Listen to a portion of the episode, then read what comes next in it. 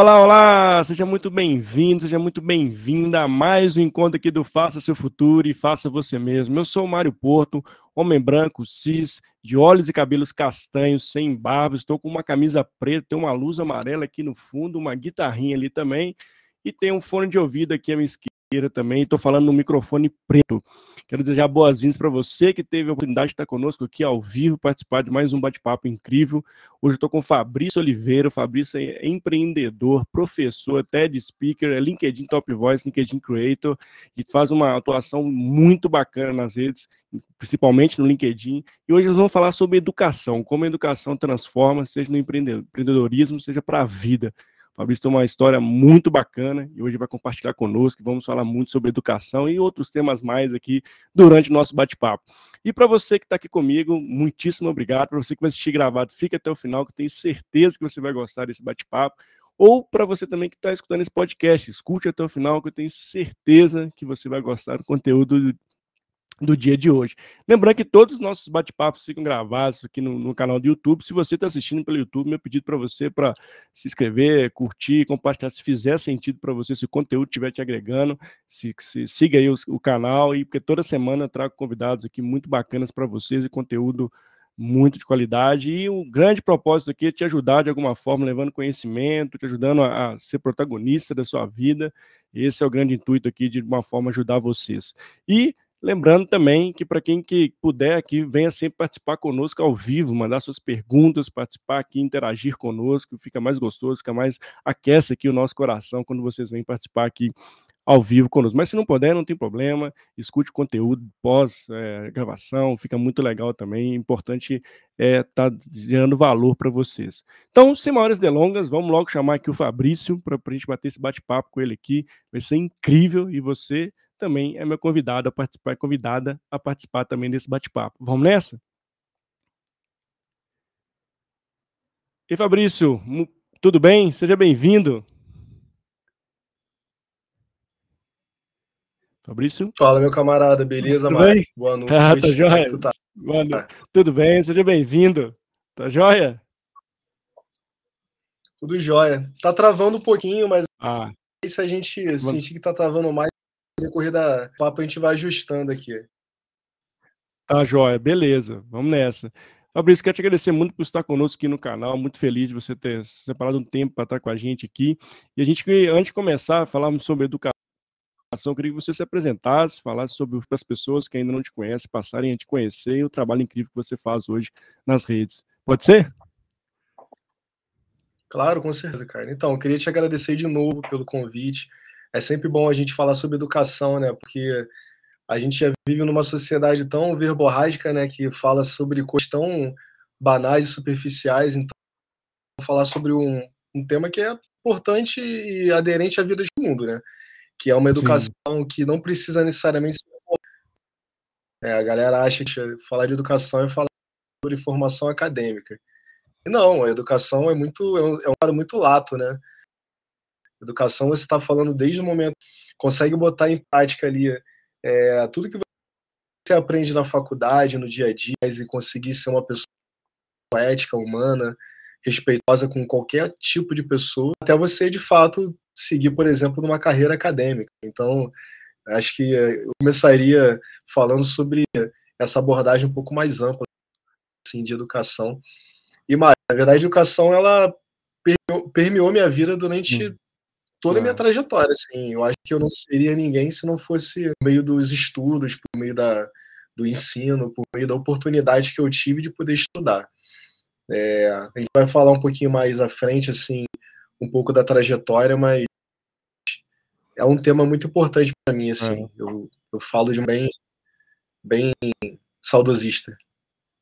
Não, incrível, assim, sua história é bacana. Vamos, vamos daqui a pouquinho falar da história do Fabrício sobre educação, como ela transformou a vida dele de fato. É muito linda a sua história, é muito bacana.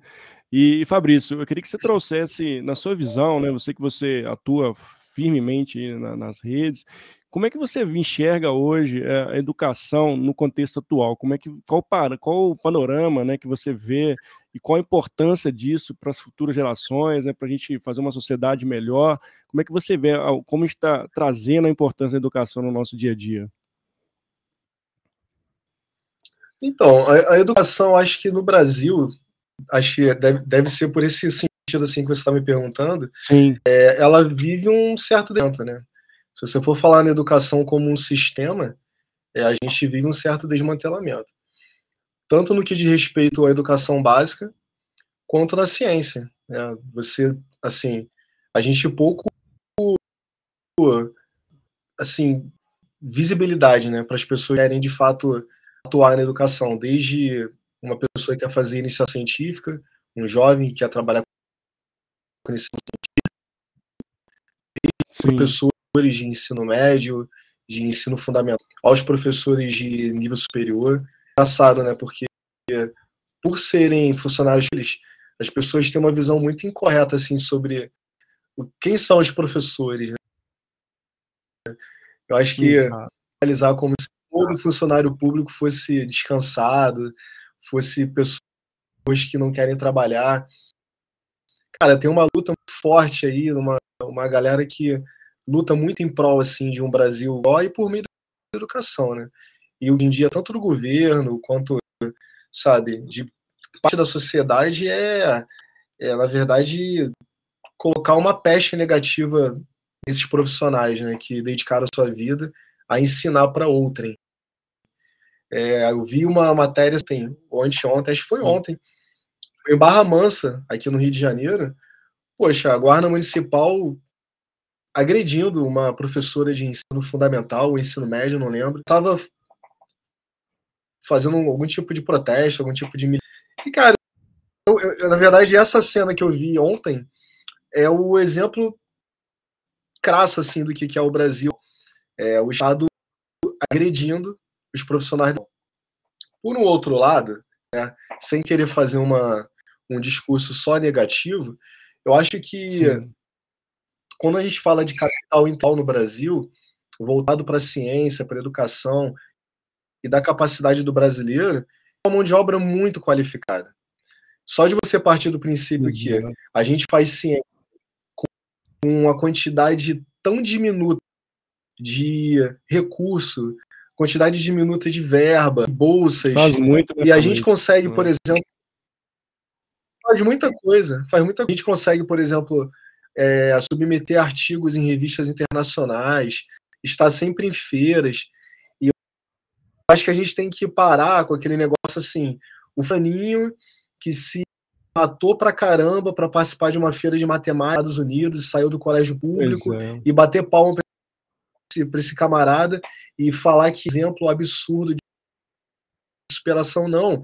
A gente tem que muitos outros fulaninhos daquele dali, de uma maneira mais ampla, como um sistema, como um programa, como um projeto voltado para várias pessoas que têm que ter esse tipo de oportunidade, seja implantado. Sim. Não a tokenismo, né? E um como exemplo e falar, caramba, quanto que aquele cara se o esforço, esforçou né? e, né? E o, como, o que, que ele fez para a gente poder botar o nome do Brasil em um evento fora. A gente tem que entender que a gente tem que ir atacado. A gente tem que cobrar o governo né, Fabrício? Né? É lógico, é. é lógico. A gente não pode usar. Não. Eu acho que, encerrando assim, a minha intervenção inicial, a gente tem um desmantelamento da educação atual, poucos incentivos, e o, o retorno negativo que a gente vai do que está acontecendo hoje, a gente só vai ver lá para 20 anos à frente, 15, 20 anos, o como que a gente vai ter de retorno negativo. É só tu pensar, por exemplo, no meio da pandemia, e crianças deixaram de estudar, Sim. que foram nenhum momento para o colégio porque não tinham capacidade de ter acesso a uma internet, que eu tava com problema de conexão, e eu sou um cara que imagina, poxa, um moleque que mora no meio de uma comunidade, numa região ribeirinha, se ele vai conseguir uma aula. Né? Eu é. partindo desse princípio, partindo do outro princípio também, que eu, né? mas em contrapartida, a gente tem aí uma mão de obra muito qualificada, muito esforçada, que não quer deixar o Brasil para poder fazer ciência, se mantém no Brasil. Eu sou um deles, né, que eu não deixei o Sim, Brasil para fazer ciência. Eu já estava até com possibilidade de um doutorado sanduíche, né? Porque a minha faculdade me dá. Eu falo, não, quero continuar Sim. no Brasil, quero ficar aqui é, trabalhando em prol e, sabe, na melhor, no melhor do uso da palavra, militando pela educação dentro do meu território, porque eu acho que é isso que a gente tem que fazer. É, assim, eu corroboro exatamente o que você traz, é, Fabrício, que a gente não tem um olhar muito com foco né, para a educação. Né? A gente vem acompanhando ao longo dos anos, a pandemia, acho que ela trouxe um. um como a gente não estava preparado né, estruturalmente, infra, né, na infraestrutura nossa de educação, é, isso com certeza a gente vai colher esses, esse resultado daqui a alguns anos, né, de que as, algumas crianças conseguiram não ter acesso aí à educação. E se falando em acesso, é, eu sei que né, você conseguiu através de um programa social, né, é, esse incentivo né, para você estudar, para você agarrou essa oportunidade. Como é que você vê hoje o acesso à educação, Fabrício, na, nas comunidades? Como é que você, você acha que ainda teve alguma melhora significativa ou não? A tecnologia de alguma forma, né, mesmo que não tenha acesso para todo mundo, ela consegue a, ajudar nesse sentido. É, como é que você vê? Esse, esse, acesso ainda é muito restrito? A educação pouco chega aonde precisa? É porque picotou de novo a tua, a tua, a tua, ah, a tua tá. pergunta, mas eu acho que eu entendi. Como é que fica o acesso a, atualmente da, da, com relação à educação? Então, é, se a gente for falar de ensino superior e a gente colocar a nossa mente há 20 anos atrás, 15 anos atrás, ensino superior de nível, de qualidade, é, a gente pode falar aí de faculdades públicas, por exemplo, era um espaço muito elitista, era um espaço muito branco, era, era um espaço que tinha cartas marcadas. É só você ver, a gente sempre brinca com essa comparação, é só você ver a foto de formatura de uma faculdade de medicina de uma federal, por exemplo, qual o perfil das pessoas que ali habitam, é, ou então a formatura de, uma, de um curso de odontologia, por exemplo, que são cursos que requer aí um, um custo maior ali de um nível maior. E aí você vai ver o perfil da galera. Se você for pensar de 15, 20 anos atrás, era esse perfil que eu disse para você. A gente teve isso nos últimos anos, nos últimos 10, 15 anos para de acesso à educação para pessoas periféricas suburbanas, pessoas faveladas, pessoas pretas, através de projetos sociais. E é isso que eu acredito. A gente tem que transformar o acesso da educação é projetos sociais em iniciativas do governo.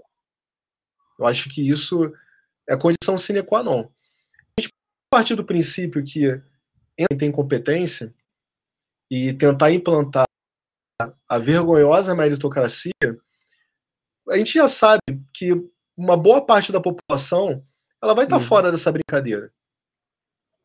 Ela vai estar tá uhum. fora dessa brincadeira. Se a gente for parar para pensar que 67 a 70% da população ela é negra,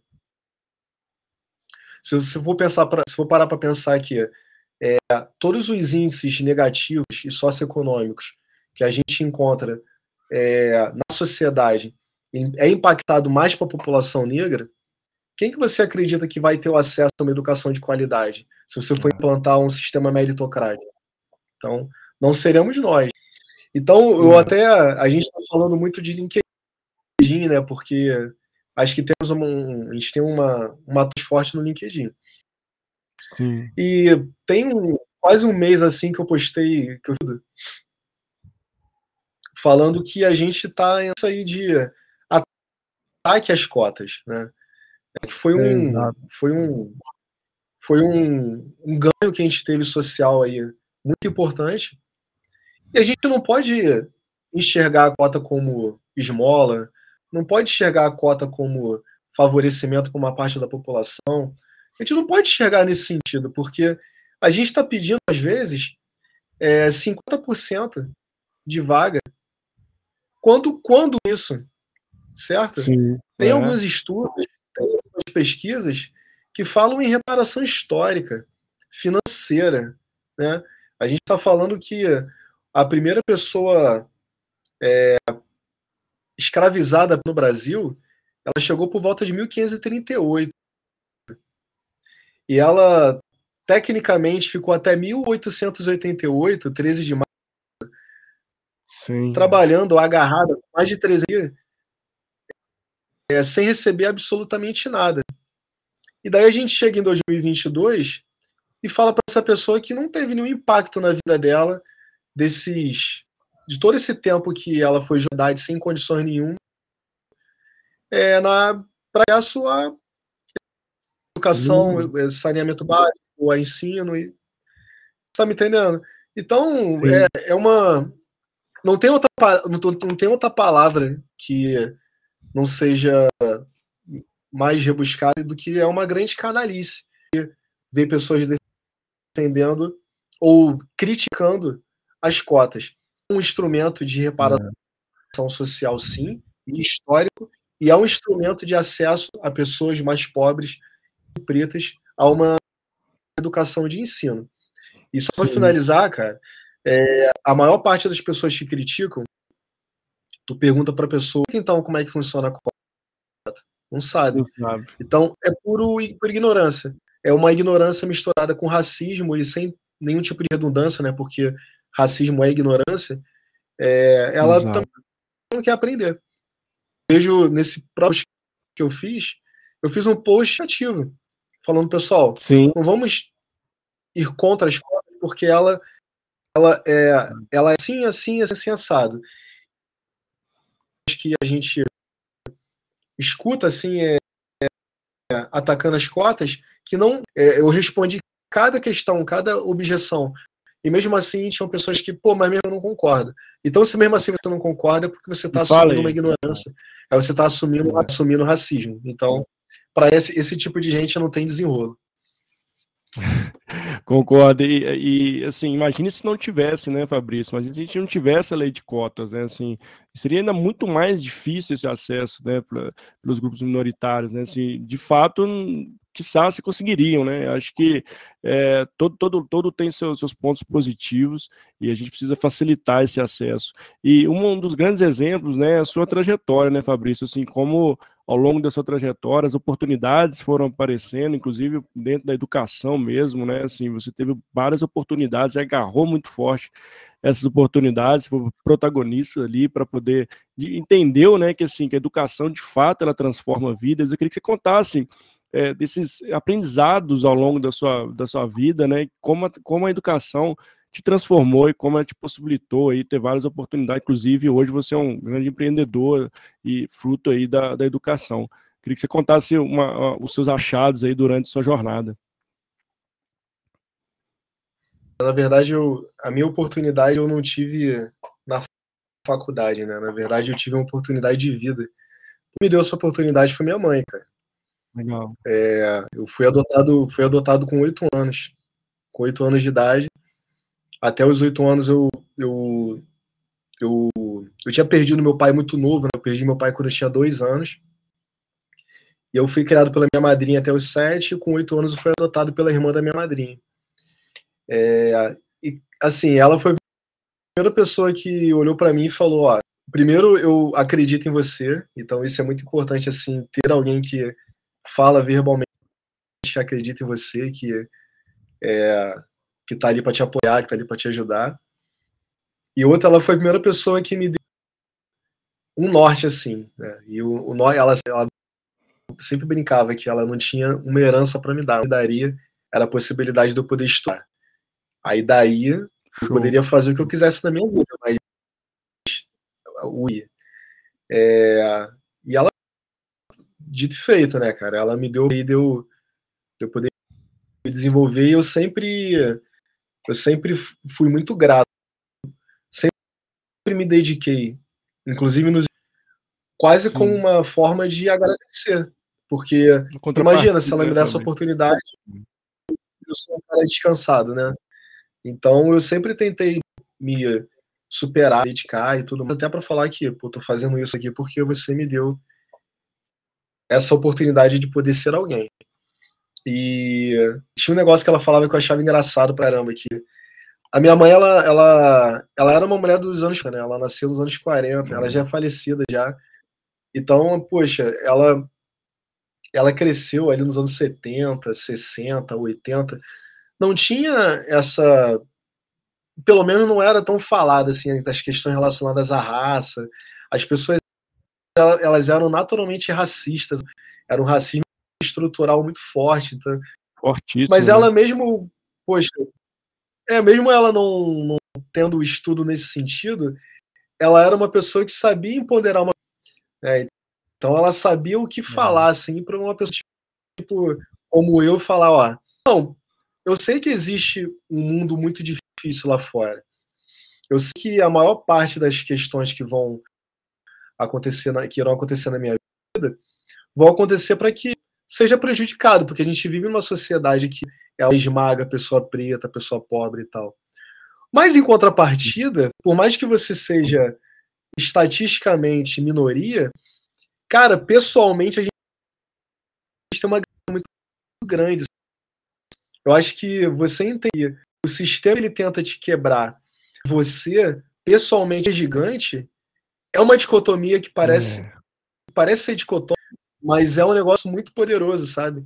Porque por mais que eu soubesse que tudo ia ser muito difícil, ela falou, cara, você tem que ser duas vezes melhor, quiçá três vezes melhor, né? E vou te falar, Mário, com quase tudo na minha vida, eu de fato eu fui duas, três, quatro vezes melhor. Legal, tá? legal. Porque eu decidi ser. Eu decidi ser. E eu não tô falando. Isso não é meritocracia, porque meritocracia. Eu tô falando Sim. de mérito. E é sempre isso que eu falo. Porque a gente não pode também usar a democracia para dizer que os outros pretos não podem. Porque a gente não pode abraçar também o discurso do, da sociedade, né? A gente não pode abraçar o discurso do que falam pra gente. A gente tem que, a gente tem que como o Franz Fanon, né, que é um autor que eu gosto muito, a gente tem que decolonizar. A gente tem que se desamarrar dessa ideia de que nós somos é, subservientes, de que nós somos menores, de que nós não temos capacidade e entender que nossa negritude ela não é um defeito, ela é uma potência. É uma potência. Então eu falo, pô, é uma potência quando eu falo, pô, cara, a origem, porque a minha, a minha família né, de sangue ela é de origem negra e indígena. Então eu amo a minha origem, eu amo a minha ancestralidade, eu, eu amo a minha luta, eu amo a minha história, né? Por mais que, por exemplo, preta, ela não conhece de fato toda a sua história. Porque tem uma questão que quando a gente veio para o Brasil, no século XIX, no século XVIII, a gente veio, não veio como os, os, os italianos vieram. Porque quando você pergunta para uma família, por exemplo, no Bexiga, São Paulo, e pergunta uhum. para ele assim, pô, qual a origem da família? O cara fala, ah, da Calábria, viemos no século tal, meu tataravô. Parte da história da gente foi cerceada, tanto que, poxa, eu me chamo Fabrício Oliveira. Poxa, Fabrício Batista dos portugueses. Eu não Exato. tenho cara de português. Então, quando a minha família veio para cá, minha família de sangue, né, de origem, ela foi rebatizada. Mas qual é o meu nome de origem, por exemplo? Ah. Correto? Ah. Então a gente perde muito. A gente, a gente, tu sabe, mas em 1890 o governo brasileiro ele queimou muitos dados históricos com relação à cultura preta. Queimou muitos registros, muitas Olha questões. Só. Queimou Por quê? O projeto do governo, quando acabou, é, quando iniciou a abolição da escravatura, em 3 de maio de 1888, era Sim. que no ano 2000 a gente não tivesse mais preto no Brasil. E é por isso que a gente pergunta assim: por que, que tantos europeus vieram para o Brasil? É porque foi um incentivo do governo que italianos, pessoas que vieram da Alemanha, do Japão, viessem com facilidade para o Brasil para embranquecer. Então era uma, um projeto de engenharia, na verdade, de embranquecimento. Por isso que a gente fala sobre o epistemicídio negro, né? que é o, a, a, morte da epistemologia. O que, que seria epistemologia? Né? A morte do conhecimento construído por um grupo né? de, da nossa comunidade. Então, a gente não sabe a nossa história. Mas se a gente consegue, por exemplo, pegar que a África antiga nos traz de beleza, de cultura, de inteligência social, a gente entende sim que a gente é potência. Quem garante que eu não fui descendente de um rei? é, angolano, por exemplo, né? Uhum. senegalês, alguma coisa no, do tipo. Então eu acredito muito mais nesse sentido do que acreditar que eu sou descendente de escravizado, né? Eu acho que é, é, é também questão Legal. de ponto de vista, né? Questão de ponto de vista. Não, é incrível você trazer esse ponto, né? A minha esposa também ela é negra e descendente de indígenas, e quando a gente está estudando muito sobre diversidade, e quando ela foi aprofundar a história, assim, é, é, muito marcante, né? Quando você entra na profundidade da história, ela foi contando alguns trechos, assim, é, é, é muito, é muito, é, é, você mexe contigo, né? Assim, é algo muito, muito surreal que muitas essas informações não chegam para todo mundo, né? Todo mundo que, que, aprofunda, que só quem aprofunda mesmo é que vai conhecer a história. E, e Fabrício, é, como é que nessa, nessa, nessa trajetória sua, né, que você conseguiu, né, através da educação, e como é que nasceu a sua vontade de empreender e como é empreender? Por que, que você escolheu empreender ou seguir uma carreira é, vamos dizer, entre aspas, né, normal de ingressar numa, numa empresa? Qual foi o seu motivo por começar a empreender? Ah, eu, eu tenho vontade de empreender desde os 20 e poucos anos de idade, né? Mas Legal. É, o, sonho, o sonho da minha mãe era que eu fosse funcionário público, porque a galera dos anos 70, 80 é, achava que a garantia de emprego e estabilidade era ser funcionário público, então é. trabalhar numa empresa de grande porte falar, por exemplo, que eu ia abrir uma empresa era um absurdo, assim, poxa, abrir uma, ter um cara inteligente, poxa, por que, que você não faz um concurso público e tal? Até cheguei a, eu até tentei concurso, né, o primeiro concurso que eu fiz eu passei, eu fiquei torcendo para não ser chamado, sabe? eu fiz um concurso na eu fiz um concurso do Eletrobras na época, tinha acabado. Não, não foi o primeiro não, mas foi um dos primeiros assim, né, que eu fiz. Pô, eu passei em 19 falei, caraca, Bom. eu vou ser chamado, cara, não é possível. Eu não quero ser chamado, eu não quero ser concursado e tal. Acabei anunciando porque eram cinco vagas só, não rolou. Mas eu, quando eu entrei para a faculdade de administração, que foi a minha segunda graduação, eu primeiro fiz marketing, me formei tipo com 20 e poucos anos. Aí eu já entrei direto assim, tipo, nem esperei.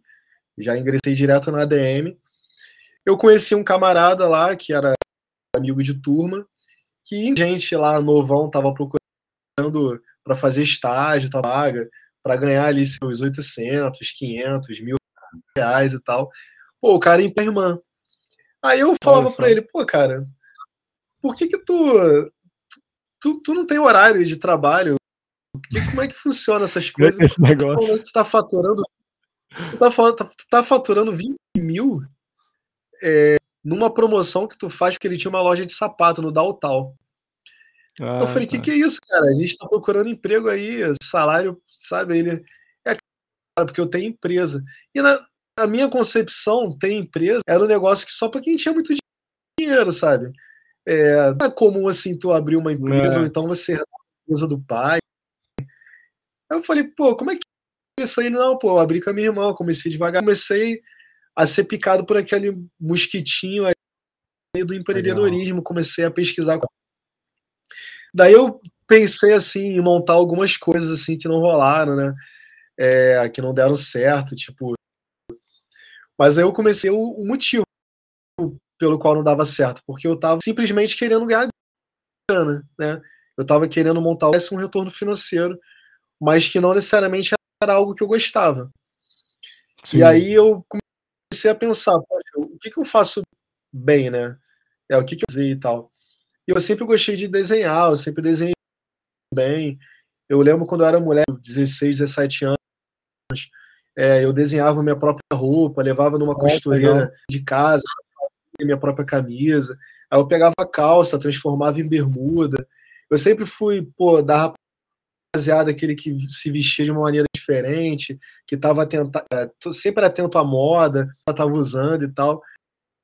Aí eu falei, tá aí, eu acho que eu, pô, eu gosto de roupa, né? Eu acho que eu gosto que ao mesmo tempo eu posso usar minha habilidade de gestão, porque é uma empresa, é um negócio, eu vou trabalhar aí produção, estoque, vendas, Sim. marketing, mas ao mesmo tempo tem uma parte muito criativa, que é o de produção, de desenvolvimento de coleção, é o de você fazer produção de foto, lookbook, você desenvolver, desenvolver estampa. Isso é muito lúdico, é muito bacana também. Eu posso Legal. juntar as duas coisas numa só. meu nicho. E daí, só contando rapidinho esse aí de fato, assim, eu sempre fui um cara muito de pô, fazer um monte de planilha e planejamento e tal. Tudo estava errado. Tudo estava errado. cara, eu vou fazer um negócio aqui que eu vou chamar a teoria do camelô, né? Que o meu camarada, meu camarada Lucas, Lucas Lima aqui do Complexo do Alemão, ele fala que é a, é a gambiarra carioca, né? Eu vou fazer o processo da gambiarra carioca. Eu falei, cara, eu vou, vou fazer 200 camisas, seis estampas e vou vender entre os amigos.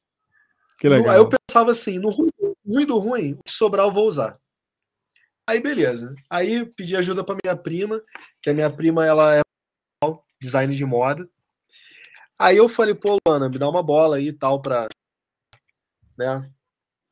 Ah, o que, que é a diferença de malha, tecido, é, as coisas básicas assim. Aí ela me deu uma bola. Aí a gente desenhou junto ali seis estampas. Aí corremos atrás, fomos no, no Rio Comprido, compramos malha. Aí eu fui a coroa lá no bairro de Fátima, que é um bairro do lado da Lapa. Ela cortou e costurou para mim. Aí eu fui silcar um cara lá no Morro do Tuiuti, que fica aqui na. Caraca. Ali da, é, perto da Mangueira ali, Benfica e tal. Aí fui numa lavanderia na Água Santa, do lado do presídio da Água Santa. Aí tive lá minhas 200 peças. Eu fiquei felizão. Aí comprei uns saquinhos, tipo esses saquinhos assim. Sim. Que é saquinho, sabe, transparente. Uhum, aí comprei transparente. uma porrada de saquinho. Aí, pô, botei tudo lá na, na mesa lá, tipo, dobrei, pô, passei tudo, fiquei felizão. Aí coloquei lá numa mala eu já tinha feito umas pré-vendas assim com os amigos, né? Eu peguei o todo o meu layout vendendo, abordando as pessoas no direct. Eu falava, poxa, olha, só, só, tem um amigo meu, tem um amigo meu que tá criando uma marca, eu queria saber se você tem interesse, tá ajudando ele. Porque eu tinha um pouco de vergonha e me expor ao ridículo e dizer que o projeto era meu. E se alguém virasse e falasse assim, poxa, que que ruim esse projeto aí e tal. Eu falo, ah, porque esse amigo meu tá fora do. tá fora da casinha, tá fora do grupo. Aí eu vou, vou dar um feedback pra ele do que tu me passou. Mas aí se o cara falava assim, pô, irado esse, essas camisas. É eu tal, que Eu falava, não é meu. Já tinha feito umas pré-vendas assim. Peguei a mala que eu tinha colocado as peças, assim, coloquei tipo 70% das peças. Aí fui vender aqui, vendi ali. Isso era num sábado. Aí no sábado para o domingo, eu peguei a mala, botei no meu porta-mala e deixei meu carro debaixo da casa da minha namorada na época, que é minha esposa hoje em dia. E a gente foi, subiu, dormimos e no dia seguinte a gente voltou para pegar o carro e votar, porque se eu não me engano era 30 de outubro de 2011 ou 12, acho que é 2011. Olha só. Que era a época de eleição. Só no Meia tinha na época um índice muito alto de assalto e furto de carro. E o meu carro já tinha sido furtado três vezes já. Roubaram o porta-luva e tal. Três uhum. vezes. Eu deixava o carro na rua. E dessa vez roubaram o meu carro e levaram 70% da produção. Nossa. Aí quando eu olhei assim, eu falei, caraca, cara. Aí na época eu até pensei, eu, eu tenho duas chances, né? Ou eu vou olhar para essa situação e vou falar, não é para mim, eu vou desistir. Ou eu vou olhar e vou falar, caramba, é mais uma coisa que no futuro eu vou contar para os outros. Como eu estou fazendo Legal. aqui para você. É... Aí, Nossa. pô, mas fiquei chateado, deixei passar um tempo. Fiz um pouco mais de dinheiro, né? Porque tinha pô, feito investimento. Aí eu acabei conhecendo um camarada que é, me apresentou uma confecção que depois me ajudou a me reerguer. E aí essa confecção ela fazia várias marcas no Rio, assim, marcas boas. Eu acabei tendo uma qualidade de peça um pouco melhor, porque essa primeira coleção não tinha padrão assim, né? Não tinha um padrão de modelagem. Tipo, a manga da M era do tamanho da manga da GG, a GG não se diferenciava muito da, da G. Aí eu botei na minha cabeça também que era para ser, e depois, eu, quando eu fui furtado, eu andava assim na rua, né? E eu vi os motoboys usando minha camisa, com certeza distribuindo depois. com certeza. Ah, foda-se, deixa eles usarem, eles vão ser os meus é. primeiros É, ué, fazendo marketing, né, é, Fabrício? deles e tal. E, cara, aí dali que eu tive uma qualidade melhor de produto, eu comecei a me inscrever para fazer feira. Aí fui fazendo feira, fiz desfile de moda, fui correndo atrás. Fiquei dois anos fazendo feira, de 2012 a 2014. E em paralelo eu trabalhava em empresa, em cargo ah, funcional. em empresa. Ah, Trabalhei durante muitos anos, assim.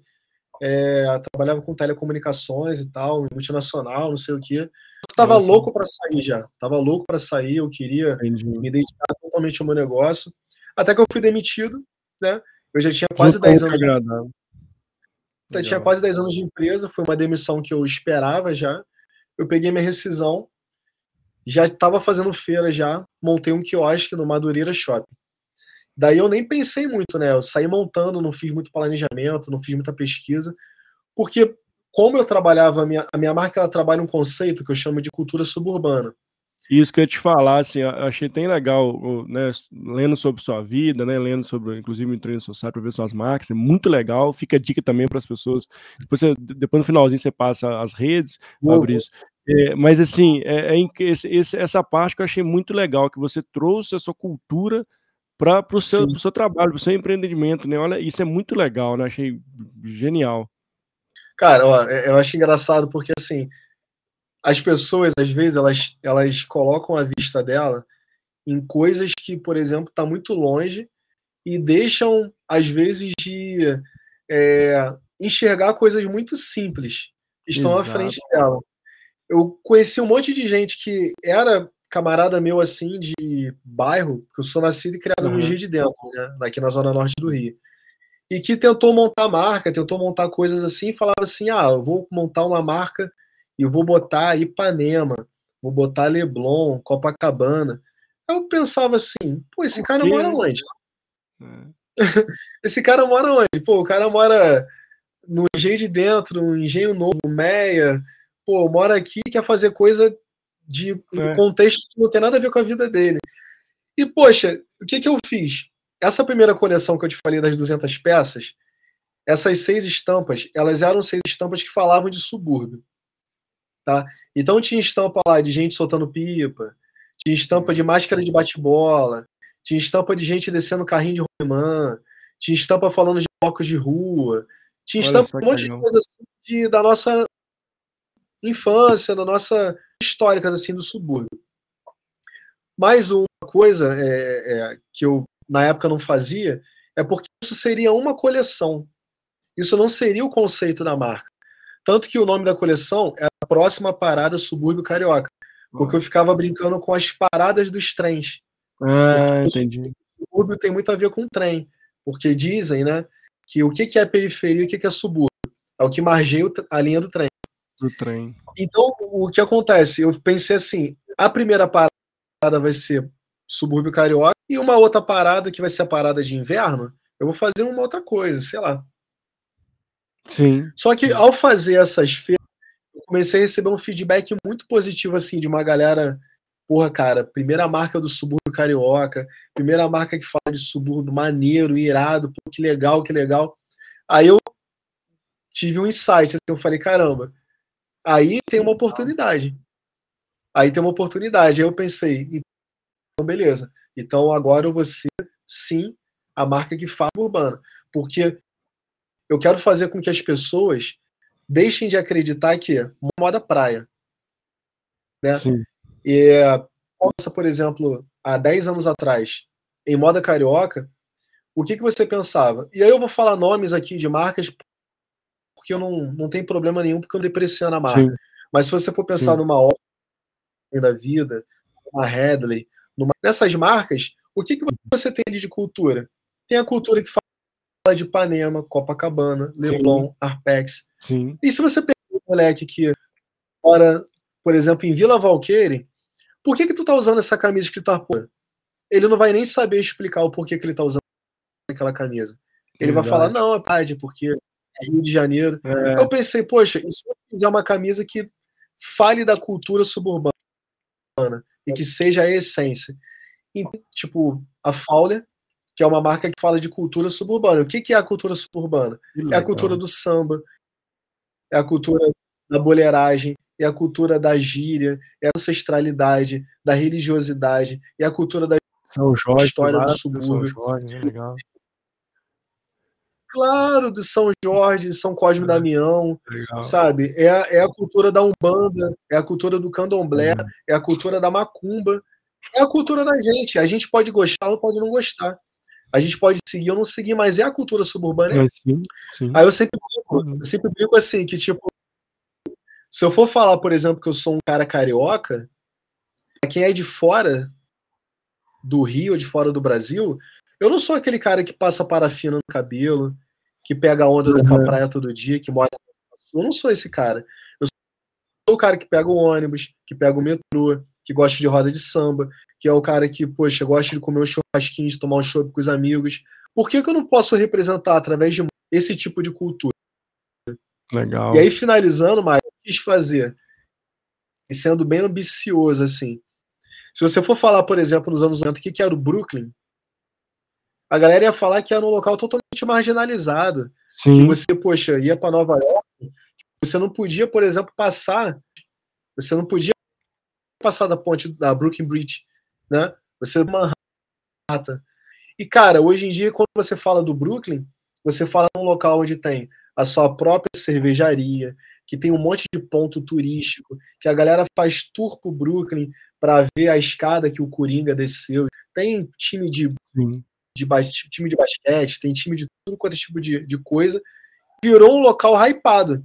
Então, o que eu quero fazer com o Rio de Janeiro é formar o subúrbio carioca num, pró- num próximo Brooklyn. Da galera Legal. acreditar por uma cultura rica e importante que está totalmente fora da zona sul e do centro do Rio de Janeiro, mas que pô, tem que considerar uma cultura Sim. também do carioca. Não é o cara Sim. que pega onda, não é o cara que vai pra praia. A gente também tem esse perfil de carioca, que é um carioca que eu posso falar que é 90% dos cariocas. Oh, incrível, incrível essa história de empreendedorismo, Fabrício. Assim, muito legal como você, você teve a representatividade na sua marca, trazendo a cultura. Isso é incrível, não tem como não engajar, né? Isso foi muito assertivo na sua escolha, né? De fazer algo mesmo cultural, da onde da, sua essência, da onde você vive, da onde das pessoas que você se conecta. E olha o mercado, né? Que, e às vezes a gente fica, né? Como você bem disse, alguns empreendedores vislumbrando algo mega galáctico ali, muito fora ali da, da, sua, da sua essência, né? Sendo que tem várias, tem várias formas de empreender, né? E hoje a gente, com acesso à internet, né, com acesso à informação, a gente pode ali, até sem sair de casa, começar a empreender, começar ali a fazer, seja o que venda, seja serviço ou produto, de forma, basta dar o primeiro passo, né? Você trouxe muito forte esse exemplo. E, e Fabrício, eu queria que você trouxesse assim, na sua vida, né? O que que o que, que o protagonismo representou na, na, sua trajetória até hoje? Como é que você vê o protagonismo? Se ele de fato ele você dá sempre esse primeiro passo, buscar, né, se conectar, buscar pela seja através da educação, através das pessoas. Como é que você vê é, hoje no contexto esse ponto do protagonismo? Ele, ele, é, ele é importante para você? É, eu vou responder essa tua pergunta, mas deixa eu só completar a questão do empreendedorismo, até para a galera entender o ponto que eu estou nesse exato momento, assim, né? Eu Sim. acho isso rico, eu gostaria de compartilhar assim com a galera. Porque claro, também o pessoal claro. acha que, ah, pô, ele começou lá vendendo entre os amigos e hoje ele tem um ponto, um showroom e vende pro site pro Brasil todo. Não foi, não foi assim, ó. Né? A, a, trajetória, ela é assim, ó. Ela é, ela é muito altos e baixos. Quando eu montei no Madureira Shopping, que nem eu tinha falado para você, eu montei sem pesquisa. E o cara praticamente formado, eu era formado já em marketing, eu já tinha formação em ADM, já tinha feito MBA, já tinha ido para os Estados Unidos fazer minha, minha extensão na Universidade da Califórnia, quase ingressando no mestrado, e eu não fiz nada, fiz nada. Eu só simplesmente assinei o contrato e fui. Fui no sangue. Sim. Sim. Só que na época, um fornecedor meu virou para mim e falou assim: Isso eu tô falando de 2014. 2014. Um fornecedor virou para mim e falou assim: Tu tem certeza que, cara? Porque estão dizendo que pô, economia vai ficar ruim, estão dizendo que, poxa, a galera vai quebrar aí.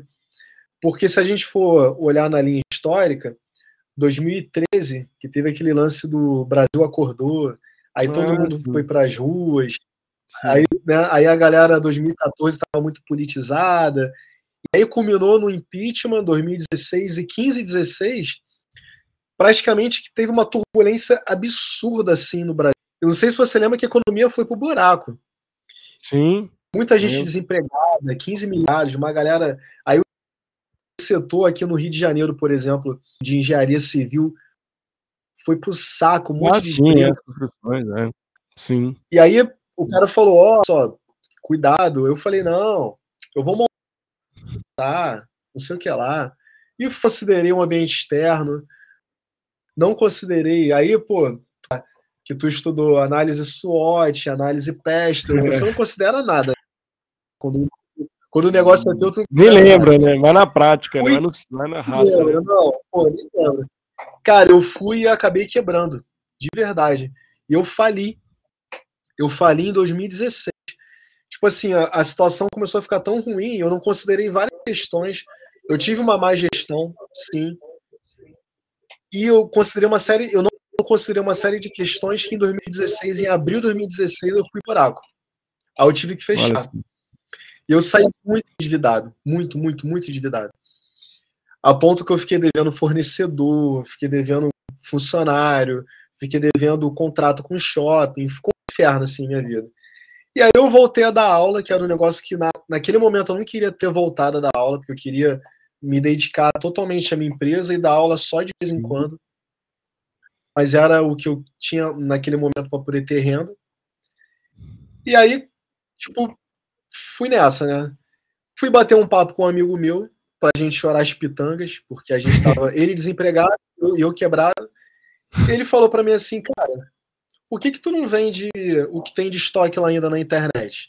E eu não tinha essa percepção de internet. Olha só. Eu falei para ele, cara, vou vender na internet nada, cara. Tipo, já tentei vender, tem o site, não vende nada isso. Ele falou, cara, ah, lá, tu já tá quebrado. Já tá quebrado mesmo. Aí eu pensei, o que que é um para quem já tá, né? Pra quem não precisa nem completar a frase, na verdade, né? Aí eu falei, cara, eu vou. Então, tipo, vou, vou ver o que eu faço. Deu uma semana assim, aquilo ficou na minha cabeça. Eu falei, ah, cara, eu vou vender essa porra. Eu tinha um estoque lá em casa. Aí o que, que eu pensei? Eu vou falar com um amigo meu para fazer umas fotos, que ele é fotógrafo. Eu vou falar com um amigo meu para tirar umas fotos para mim, que ele era modelo. Aí desenrolei, né? Falei, pô, cara, faz um preço bacana para mim. Aí pedi para um amigo meu tirar umas fotos, ó, oh, cara, depois eu te dou uma moral. Se tu puder não cobrar, depois eu. Aí ele, não, pô, vambora. A gente foi pra rua. Cara, fizemos um ensaio maneiríssimo assim. Isso foi 2016. Legal.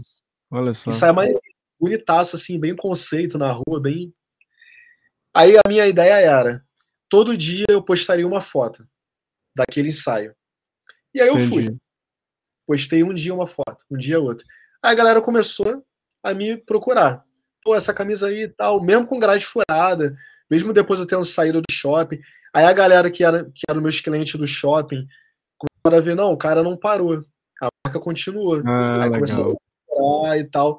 Aí eu comecei a aprender a fazer é, Anúncio pago. Campanha. Nunca tinha feito. 16. E a ferramenta era muito mais rústica na época. Sim. Não tinha nem gerenciador de anúncio. Dava impulsionamento de postagem. Então eu falei, cara, eu vou impulsionar essa postagem aqui. Aí eu botei os, meus, os últimos 200 reais que eu tinha ali. Aí eu botei. Aí se transformou em 400.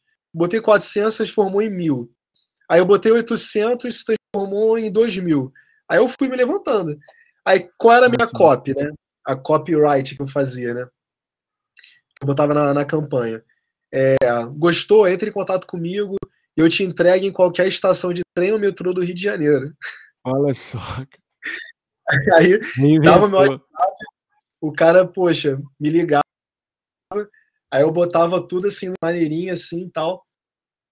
Botava numa mala de couro, andava com os clientes, ia em cada estação assim, de trem, entregando pros caras. Na...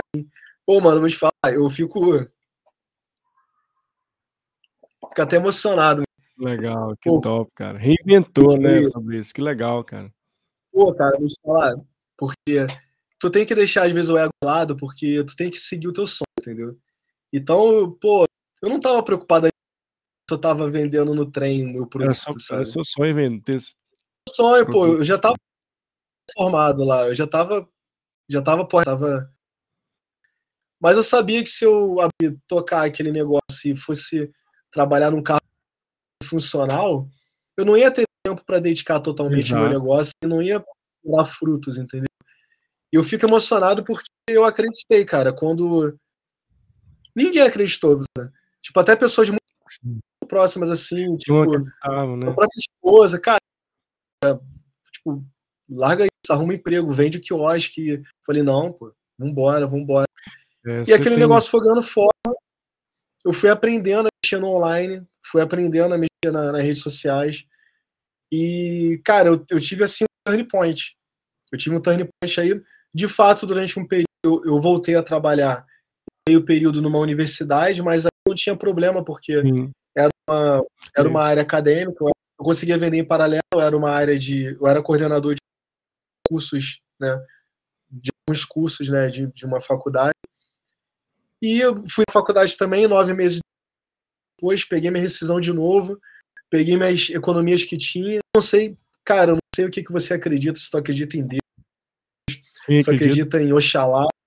Não sei que tu acredita, mas no mês que eu fui demitido, saiu um, uma, uma ação, uma parada que eu tinha colocado na lista, que estava seis correndo. Meu advogado falou: ó, saiu. Eu fui demitido num dia, a ação saiu Caraca. dia. Eu juntei, juntei as granas, só que eu juntei, eu tava com grana. Só que dessa vez, diferente da primeira do desligado, e eu montei direto o showroom, o quiosque, eu sabia o que eu tinha que fazer. Olha só. Eu sabia o que eu tinha que fazer. O que eu tinha que fazer? Eu tinha que ser forte online. Ser forte online. e eu tinha que ter um ponto para atender o meu cliente. Trocar ideia com ele. Para ele tomar uma cerveja comigo, que aqui eu tenho um, um frigobar que o cliente pode chegar para comer. É. O cara trocar a camisa caso não fique bom.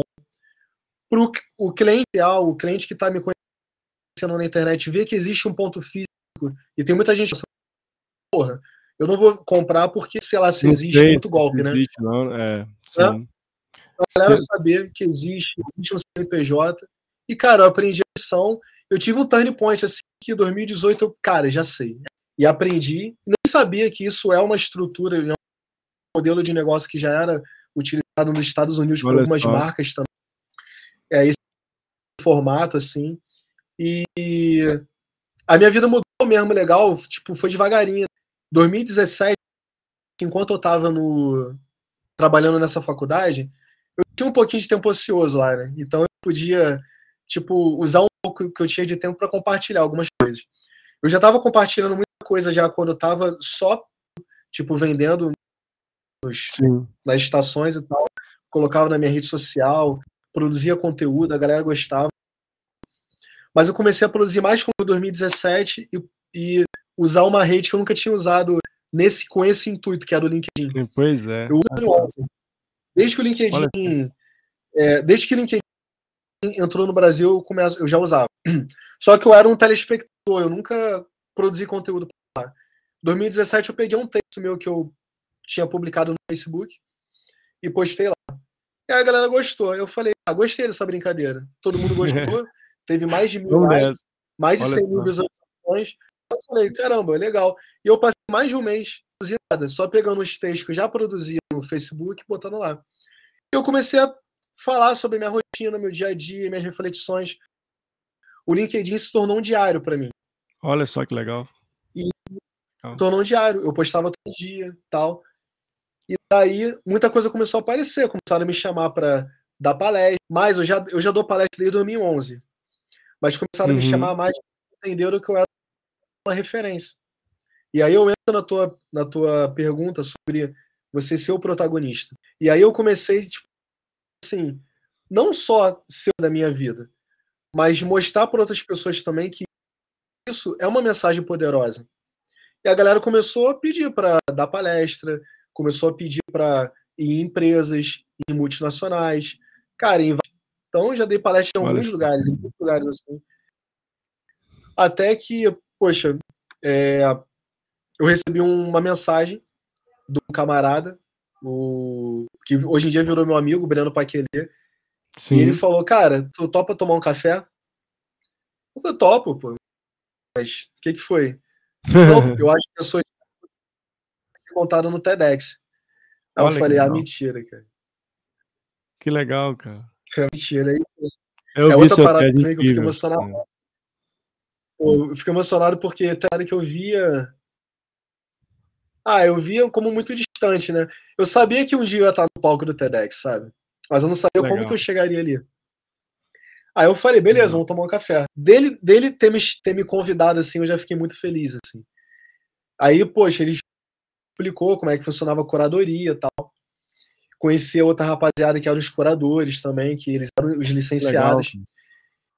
E aí tinham me falado, ó, tu tá certo para participar esse ano. Aí eu não participei, porque o meu conteúdo ele não estava adequado para aquele evento em si. Ah, sim, tem Só que eu, como bom malandro, né, como pô, bom carioca, eu falei, não, cara, bacana. Eu não posso demonstrar que eu não fui para esse evento e que eu não gostei, que eu desgostei. Não, rapaziada, é legal. Eu vou fazer até o seguinte: eu vou pagar esse evento que eu não fui selecionado, eu vou sentar lá nas primeiras fileiras, que eu quero ver o TEDx. Eu quero ver Olha como é que, que é. Eu fui no TEDx Niterói, que era o que eu iria participar. Vi, fiz um benchmark, conheci pessoas e tal. Aí não deu um ano, eu continuei trocando ideia com a rapaziada, fiz amizade com eles.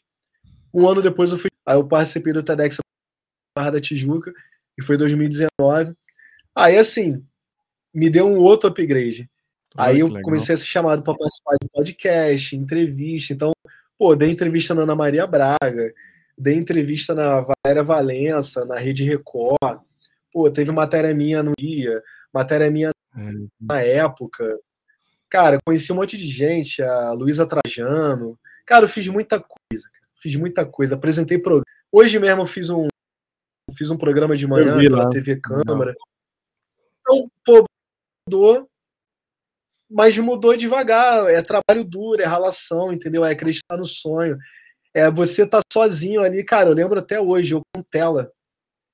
Tem, eu com tela de silk de camisa, agarrado, cheio de roupa em volta, cheio de saco, suado, de chinelo, de bermuda, Caraca, sentado, sentado na estação de trem, sentado meio pra caramba eu amarradão, feliz, não reclamava nada. E tô aí. Hoje em dia a gente vende para todo o Brasil, entendeu? A gente, pô, tem região, tem. Pô, a gente vende. Cara, todo o litoral brasileiro a gente vende. A gente só não vende para Amazônia, Acre, mas a gente tem faturamento de empresa média, empresa. Às vezes até que tem loja em shopping, a gente tem faturamento dentro do showroom e com uma loja online. E eu tô amarradão, tô felizão. E hoje em dia, assim, eu compartilho história em sala de aula, que hoje em dia eu sou um professor de sala de aula virtual. Né? Porque eu sou Sim. professor do Descomplica Virtual. Olha que legal. Eu sou professor da, da SPM também, né? A Escola Superior de Propaganda e Marketing, que também é um curso virtual. Na, no MBA lá, Elidade e tal, ESG, empreendedorismo e tal. E, cara, eu compartilho a minha história e legal. eu não caí de paraquedas, entendeu? Eu sou um cara fruto Isso de é, relação. É eu sou fruto da, do meu próprio esforço, né?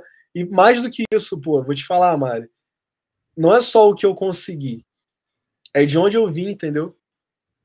Porque eu tenho certeza que 99% das pessoas que tiveram as dificuldades que eu tive na minha infância, pô, perdi meu pai com dois anos, pô, tipo, cara, para ter noção, cara, uma parada muito louca, assim. Às vezes eu, eu nem conto isso em tudo quanto é lugar, né? Quando eu perdi meu coroa, meu coroa, ele, ele foi, na verdade, morto, né? Dentro de uma. Sim. Tava no local errado, na hora errada, com as pessoas erradas, assim. E, pô, eu tinha muito medo, assim, de seguir a trajetória do meu pai, tá? Tipo, não de estar tá no local errado, mas.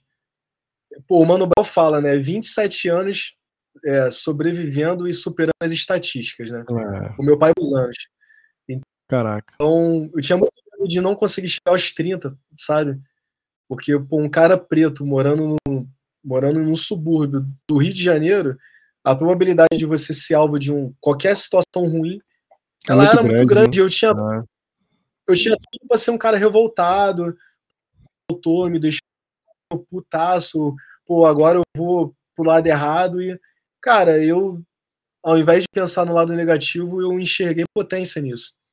Entendeu? Que legal, cara. E, e chegou um determinado momento ali com meus sete anos de idade, a gente, eu nasci numa casa que era a casa do seu casaca, né? Eu sempre gosto isso porque a Seu avô, casa né? do seu casaca era uma casa era, era meu, avô, era meu avô puxiço, né? Porque sim, sim. a minha avó, cara, minha avó de sangue, ela veio do Rio Grande do Sul. Ela veio sozinha, abandonada pelos, pelos pais, sabe? É, chegou aqui no Rio de Janeiro, teve dois filhos, o meu pai e meu tio. Foi abandonada pelo marido também, o marido não criou junto com ela. Meus tios, eles não conheceram a minha avó não vai ver essa live nunca. Minha avó não tem rede social, nunca tem contato, mas a minha avó nem sabe que o meu tio, meu pai conheceu os pais, o pai dele, Caramba. não sabe. E depois o meu, meu, o meu tio me falou há pouco tempo que eles procuraram e acharam o pai dele, meu avô, né? Caraca. Eles abandonaram, meu avô abandonou. E a minha avó segurou as pontas, cara, trabalhando como empregada a vida dela toda. A minha avó só soube o que era o trabalho. A Fernanda, minha esposa, ela falou há pouco tempo, pô, vamos levar mais. Minha avó tem 92 anos. Tipo assim, ela falou, vamos levar mais sua avó para passear, para né, para ver as coisas e tal. Porque ela falava assim, cara, tua avó só viu o trabalho, né? E tipo, ela era uma guerreira, assim, ela é uma guerreira. Minha avó é filhos. Legal. E o meu filho, na casa, ele foi criado na casa do seu casaca. Porque eu tinha creche na época. E como era um conhecido da família, conhecido dela, Sim. ele foi criado ali com os filhos do seu casaca. Mais velhos do que meu pai. E, brother, eu fui tipo assim, ele foi criado lá e eu nasci naquela casa.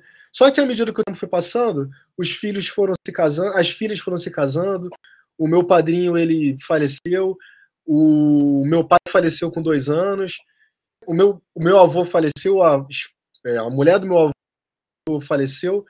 Sim. E naquela casa que era muito agitada, cara, a casa Sim. do seu casaco nos anos 70 era engraçado porque, tipo assim, tinha a casa gigante, a porta ficava aberta, cara, as pessoas saíam.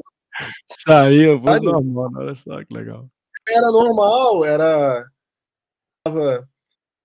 Que algum, tipo, Almig Neto já frequentou a minha casa nos anos 70, 80. Eu não ouvi falar, o meu irmão irmão adotivo falou isso para mim já, a minha madrinha já falou isso, porque na minha ah, casa uhum. também tinha uma gira de um banda, né, no ah, quintal da minha casa. Entendi. Porque era comum nos subúrbios nos anos 80. Na época? Ia ter gira. Né? E aí, pô, então era muito muito agitada assim lá em casa. Então aquela agitação acabou ficando eu e minha madrinha.